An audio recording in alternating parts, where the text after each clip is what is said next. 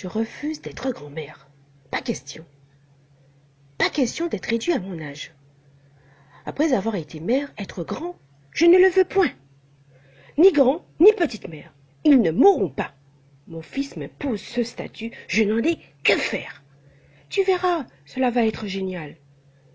Il pense me faire saliver? Eh bien non, aucune salive. Zéro enthousiasme pour une maternité tierce.